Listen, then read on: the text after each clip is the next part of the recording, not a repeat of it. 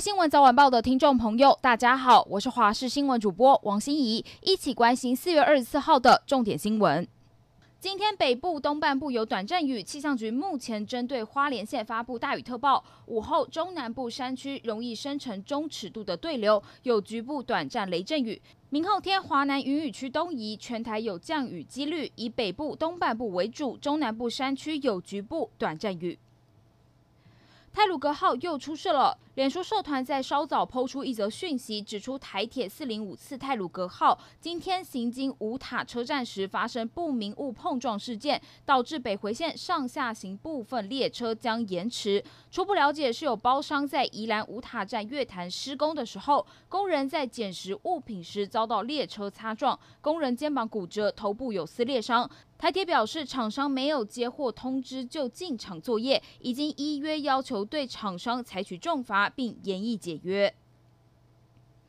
中央流行疫情指挥中心昨天公布，华航货机机师在澳洲确诊感染新冠病毒，国内输出个案再添一人，而且疫调发现，该机师十多岁的儿子按一零九零及同为机师的同事按一零九一皆染疫，是输出个案接触者首次检出阳性，也凸显出输出病例除了恐怕影响我国防疫评价，也会实际造成防疫威胁。医生说，指挥中心应该要针对航空机组员、外籍移工以及船员等高风险染疫族群，定期裁剪血清抗体，主动找出隐形传播链，才能达成境外阻绝、国内净空的终极目标。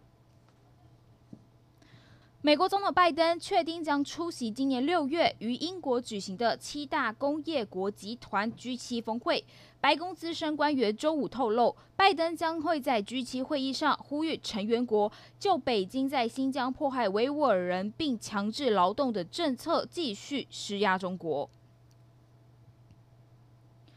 美国电动车大厂特斯拉最近在中国成了众矢之的，多名车主先后的跳出来抗议刹车系统出问题。中国官媒发文痛批特斯拉态度高傲，还引发了网友抵制特斯拉声浪。不过，有中国民众指出，这一系列的事件并不单纯，背后很可能与北京官方和中国汽车业有关。二零二二年台湾灯会将在高雄举办。高市府昨天晚上在高雄流行音乐中心以及爱河湾点灯、生热气球进行测试，确认相关创意发想的可行性。副市长史哲表示，明年高雄灯会将会首次在卫武营都会公园以及爱河湾双场域展出，届时会是一场全新的台湾灯会。他跟语带自信地说：“你今天所看到的将不会，也不只是你未来所看见的。”